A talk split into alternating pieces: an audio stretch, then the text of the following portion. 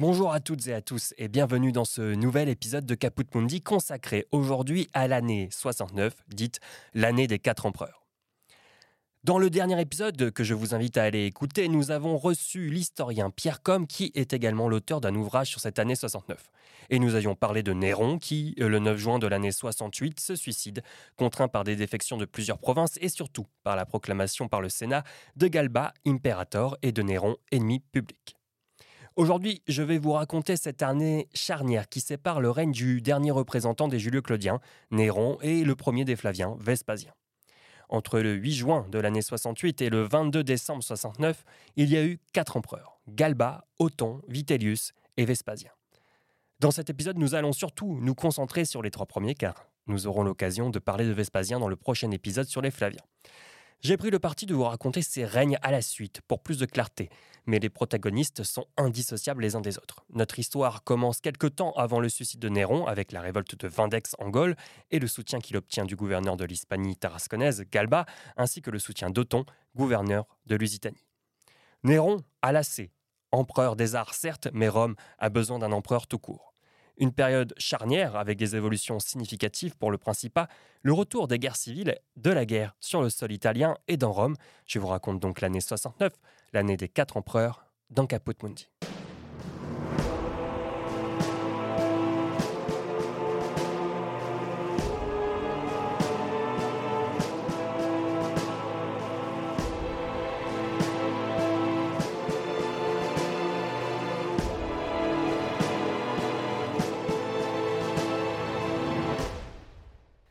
Galba est un puissant général. Toujours respecté par ses hommes, il tient l'Hispanie d'une main de fer. Cet homme, issu d'une vieille noblesse romaine, et surtout d'un autre âge. Il a 71 ans. Et il ronge son frein en observant de loin le règne de l'artiste. Quand il reçoit la demande de soutien de Vindex, en Gaule, qui se révolte non pas contre l'Empire mais contre le prince, la tentation est grande. Bien que réunir des troupes et déplacer toute une suite pour un gouverneur prenne du temps, il a des soutiens à Rome qui s'occupent de s'assurer de la fidélité des prétoriens et des sénateurs. Des grosses sommes d'argent et des promotions sont promises, et l'espoir d'un retour à l'ordre finit de convaincre le Sénat. Néron est loin, Néron n'agit pas, Néron a vidé les caisses de l'État, Néron est l'ennemi du peuple romain.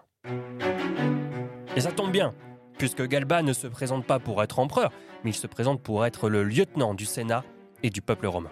Chose qu'il revendique déjà depuis le mois d'avril 68. La marche de Galba vers la magistrature suprême semble tout de même inévitable malgré les réactions tardives de Néron. Le fait que Galba est puissant et le soutien d'Othon, gouverneur de Lusitanie, la révolte de Vindex et la défection de Masser en Afrique font que quasiment toute la partie occidentale de l'Empire est contre Néron. Galba donne des ordres, il fait frapper monnaie et surtout, il avance vers Rome. En juin 68, Galba apprend le suicide de Néron et que les prétoriens lui ont juré fidélité. Bien qu'ennemi public et parti dans une indifférence notable, Néron gardait tout de même une certaine popularité. Il était généreux, il était jeune et il était le dernier Julio Claudien. Des affrontements ont lieu à Rome, il faut dire que le nouvel empereur n'est toujours pas arrivé, mais la répression est sévère. Son affranchi, qui était son négociateur, c'est lui qui s'est assuré du soutien de Rome, et c'est lui aussi qui a constaté la mort de Néron avant de l'annoncer à Galba, est promu chevalier. Un contraste avec la situation d'austérité que le nouvel empereur impose à Rome. Les fidèles de Néron sont chassés, les statues du dernier Julio Claudien sont enlevées et les finances sont redressées en un temps record grâce à des amendes et des impôts. Mais ce qui lui fait faire des économies, c'est surtout de ne pas tenir ses promesses. L'argent promis aux soldats en échange de leur fidélité n'est pas payé. On peut le comprendre, Galba est un homme de principe, il préfère des soldats fidèles à des soldats achetés. La situation de l'Empire n'est pas reluisante. La soudaine austérité qui contraste avec le règne de Néron, les troupes qui grondent, l'âge de l'empereur font craindre à tout le monde un basculement. Sans héritier, Galba n'est pas le fondateur d'une dynastie. Avec des troubles qui s'annoncent en Germanie où les soldats sont fidèles à Vitellius, les troubles en Judée réglés par Vespasien et l'avarice de cet empereur font craindre le pire. C'est pourquoi Galba décide d'annoncer aux prétoriens l'adoption de son héritier, le futur empereur de Rome, Lucius Piso, le 10 janvier de l'année 69.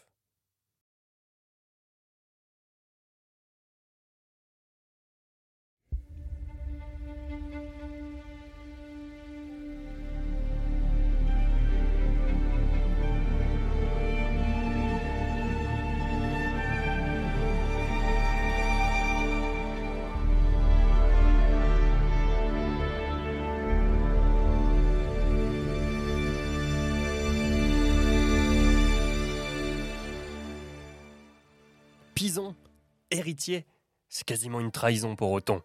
Lui qui avait pris le risque de soutenir Galba depuis le début, il faut dire que la décision n'était pas si compliquée que ça à prendre. Souvenez-vous, Othon avait été mis au placard en Lusitanie par Néron, car il voulait épouser sa femme, Popée. Mais tout de même, c'était un risque. Othon espérait bien être adopté par Galba, afin de lui succéder à la tête de l'Empire. Jeune, mais efficace, il avait été un proche de Néron. Il profite de l'instabilité de Rome pour parvenir à ses fins. Fort de l'impopularité de Galba et de la situation catastrophique de l'Empire, Galba ne veut toujours pas payer ses soldats et Vitellius est acclamé empereur en Germanie. Il fomente un complot contre l'empereur, ou plutôt un coup d'État. Dès l'annonce de l'adoption de Pison, il réunit ses maigres forces, il met quelques prétoriens dans la confidence, il tâte le terrain, les soutiens sont faibles, mais pas aussi faibles que ceux de Galba. Tous les matins, Othon avait l'habitude de se rendre au palais pour la salutation à l'empereur. Il s'éclipse pendant que l'empereur fait un sacrifice et il se dirige à toute vitesse vers la caserne des prétoriens. Là-bas, étant le plus offrant, il se fait acclamer sans mal par les prétoriens. Galba, convaincu de pouvoir haranguer une nouvelle fois ses troupes, il se dirige vers le forum. Il est frappé par sa propre garde, qui le décapite et offre sa tête à Othon, le nouvel empereur. Cependant, l'affaire est loin d'être réglée pour lui. En fait, il y a deux empereurs à présent, car Vitellius a été acclamé empereur par les troupes de Germanie et ne semble pas enclin à se ranger derrière Othon. Le pire est à craindre et le pire est en train d'arriver, c'est la guerre civile. Othon, c'est le retour à un principat mesuré. Il s'assure tout de même d'une certaine popularité en réouvrant les jeux, en faisant réintroduire des statues de Popée, et il occupe même la Domus Aurea qui n'est pas encore finie. En fait, pour certains, c'est une victoire du clan néronien. Ne prenez pas Othon pour un partisan de Néron, non, mais les Romains y retrouvent l'ambiance du début de règne de Néron et surtout une sorte de continuité.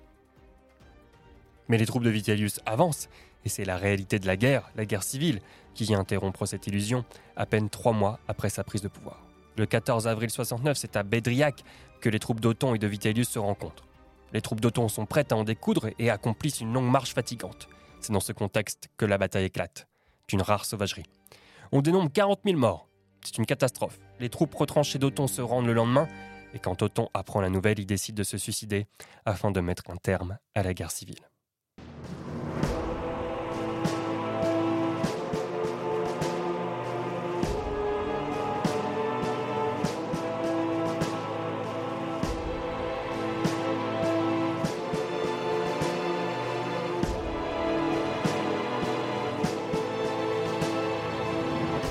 Je vous propose d'analyser cette année des quatre empereurs, l'année 69, d'un point de vue chronologique. Néron était revenu en Italie au début de l'année 68. Entre avril et mai 68, Vindex se révolte et demande le soutien des troupes, notamment en Hispanie. En Hispanie, Galba voit son heure de gloire arriver et il est acclamé impérator dès le mois d'avril, je vous l'ai dit, et il refuse dans un premier temps ce titre. Il est cependant reconnu par le Sénat et Néron se suicide le 11 juin 68 et Othon, gouverneur de Lusitanie, est relié à la cause de Galba. Seulement, l'empereur n'est pas à Rome et il lui faut trois mois pour arriver et il arrive à l'automne. Entre-temps, et c'est ce qu'explique Pierre Comte dans son ouvrage L'année des quatre empereurs, l'empereur doit gouverner Rome et son empire, et pour cela il s'appuie sur la poste impériale, dont je vous avais parlé dans l'épisode hors série de Caput Mundi, Tous les chemins mènent à Rome. Ce qui fait un empereur à ce moment-là, c'est donc trois choses. L'acclamation des troupes, l'argent, et Galba fait des promesses grâce à son intermédiaire à Rome pour s'assurer de la fidélité de ses soldats, mais c'est aussi que l'Empire passe par la province. Difficile pour Néron de tenir une province quand il ne met pas une seule sandale dans un camp de légionnaires. En fait, il y a de la concurrence cette année-là. Vindex n'était pas très crédible aux yeux de Néron. C'est d'ailleurs pour ça qu'il ne s'est pas, inquiété. Il est issu d'une noblesse gauloise, certes, mais c'est sans, sans importance pour l'instant. Ce qui inquiète Néron, en revanche, c'est la fidélité des soldats pour Rufus en Germanie, qui refuse l'acclamation de ses soldats, et de Galba. D'ailleurs, Galba est déclaré ennemi public aussitôt qu'il est acclamé par ses troupes en avril 68. Il faut aussi comprendre qu'outre les légions de Germanie et d'Hispanie, il y a aussi une défection en Afrique du gouverneur Claudius Masser qui détient le commandement de la seule légion d'Afrique. Il est donc difficile de la réprimer, là où les légions de Germanie avaient fait le travail en Gaule. Aussi, et le moins surprenant de tous, c'est le ralliement d'Othon, l'ex-mari de Popée, qui avait été mis au placard, si je puis dire, pour que Néron puisse vivre son histoire avec elle. Mais la différence entre un Galba et un Vindex, c'est que le premier et c'est ce qu'on appelle un capax imperi, c'est-à-dire quelqu'un qui pouvait être empereur, qui en avait la réputation, le rang et les capacités. Galba est issu de la vieille noblesse romaine, noblesse romaine qui avait été persécutée par les Julio-Claudiens. Que le pouvoir revienne entre les mains de cette antique noblesse ne serait qu'un juste retour des choses maintenant que le dernier des Julio-Claudiens est mort. En tout cas, cette explication permet de donner à Galba cette envergure de capax imperi qu'on pourrait aujourd'hui transposer par les termes de présidentiable, c'est-à-dire c'est quelqu'un de crédible pour arriver au pouvoir. Mais on prête aussi cette phrase à Galba. Je préfère choisir mes soldats plutôt que de les acheter. Je peux vous dire qu'il a fait une erreur car l'argent, c'est bien l'un des nerfs de cette guerre. Les soldats l'ont mauvaise en réalité pour deux raisons. Ils ne sont pas payés à leur juste valeur et les troupes de Germanie sont très insatisfaites. Ce sont elles qui défendent l'Empire, pas les légions tranquilles d'Hispanie où en réalité il ne se passe plus grand-chose. Il y a donc une sorte de sentiment de supériorité. Les légions de Germanie s'estiment plus légitimes à acclamer un empereur. Tout ce contexte nous conduit en fait au 1er janvier de l'année 69. Les troupes de Germanie ne renouvellent pas leur serment de fidélité à l'empereur. Ils choisissent Vitellius.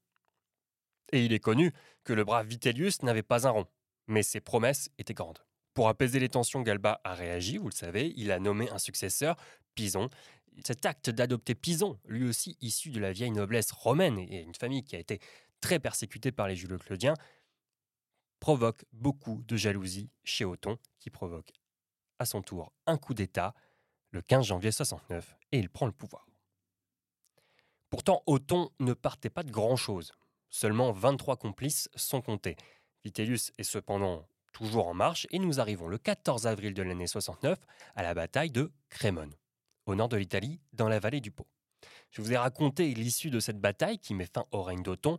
Une bande dessinée, Les 100 jours d'Othon, résume bien le fait que le règne fut très très court. Nous sommes donc le 15 avril 69 et Rome connaît son troisième empereur en moins d'un an, Vitellius. Vitellius a très mauvaise réputation, je vous l'ai dit, à son arrivée à Rome, et c'est ce dégoût qu'il inspire à toutes les armées de l'Empire qui pousse Vespasien sur le devant de la scène. Vespasien, lui, s'est rallié une grande partie de l'Orient, mais ça, ça sera pour le prochain épisode. Notons les sources qui nous permettent aujourd'hui de parler de cette année des quatre empereurs, qui est très dense. Et encore, nous n'avons pas tout vu, il nous reste toute la partie où Vespasien prend le pouvoir en revenant d'Alexandrie, mais ça nous le verrons dans l'épisode consacré aux Flaviens. Galba, Othon, Vitellius et Vespasien font partie de l'œuvre de Suétone, La vie des douze Césars, dont il compose les quatre dernières vies. Plutarque a écrit des vies parallèles entre Galba et Othon, et bien sûr Cassiusion et Tacite. Tacite qui a un regard très critique envers cette armée qui commence à prendre le pouvoir et à s'autoriser ou non d'acclamer des empereurs. Et c'est en fait la nouveauté avec cette chute des Julio-Claudiens, alors que jusqu'à présent l'armée acclamer un peu le candidat qu'on lui proposait. C'est ce qui s'est passé avec Néron. Je vous le rappelle, quand Néron se fait acclamer impérator par la garde prétorienne, certains prétoriens se demandent où est passé Britannicus, mais ils finissent tout de même par acclamer Néron. Là, c'est différent cette fois, puisque les légions postées en Germanie ne veulent plus reconnaître Galba, ils veulent un vrai empereur. Et ils choisissent Vitellius. Ils ont peut-être été déçus, mais Vespasien a eu plus de succès en Orient. C'est aussi une époque euh, riche en monnayage, un peu comme à l'époque des premières guerres civiles, enfin des, deuxièmes guerres civiles entre Marc-Antoine et euh, Octave, euh, Octavien Auguste. Dans ces monnayages, nous pouvons voir les idéologies qui sont rapportées par, par les empereurs.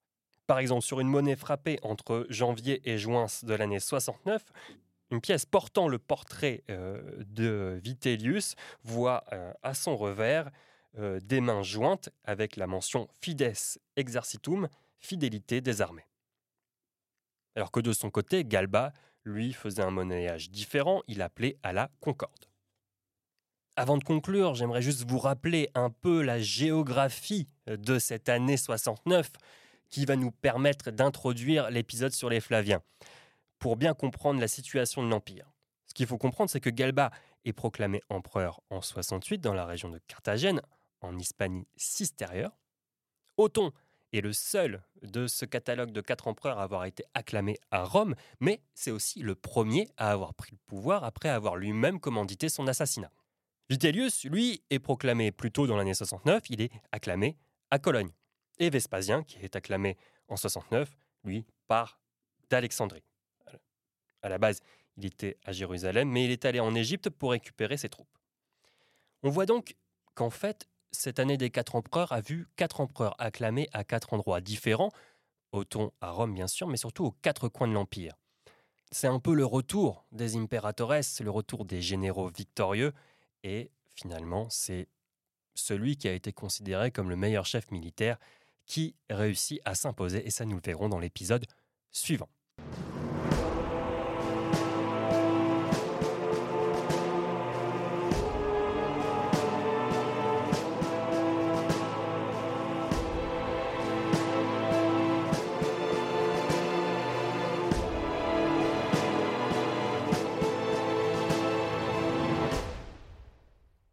C'est déjà la fin de cet épisode, j'espère qu'il vous aura plu. N'hésitez pas à aller consulter le site caputmundi.fr où je vous montrerai des cartes, des monnaies et une frise chronologique pour essayer de bien entendre et de bien comprendre cette, euh, cette année complexe.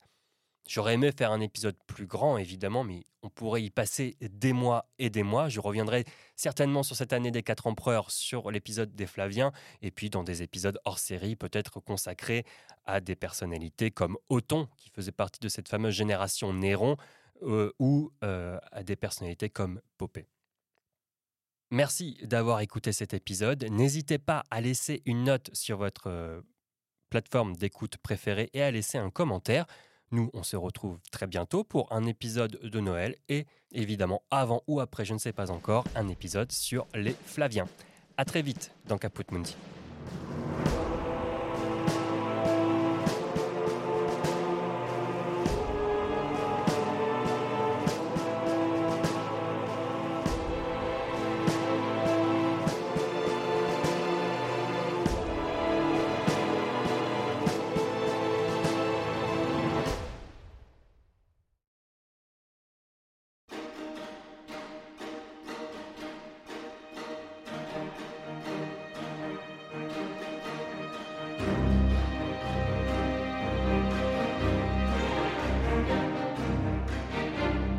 Dans le prochain épisode de Caput Mundi, Rome est en guerre et c'est la guerre civile qui s'est installée dans les rues de Rome. Le Capitole prend feu et le temple de Jupiter capitolin est réduit en cendres. C'est un nouvel empereur, Vespasien, qui arrive et prend le pouvoir à Rome et fonde la dynastie des Flaviens. Découvrez l'histoire de la dynastie des Flaviens dans Caput Mundi.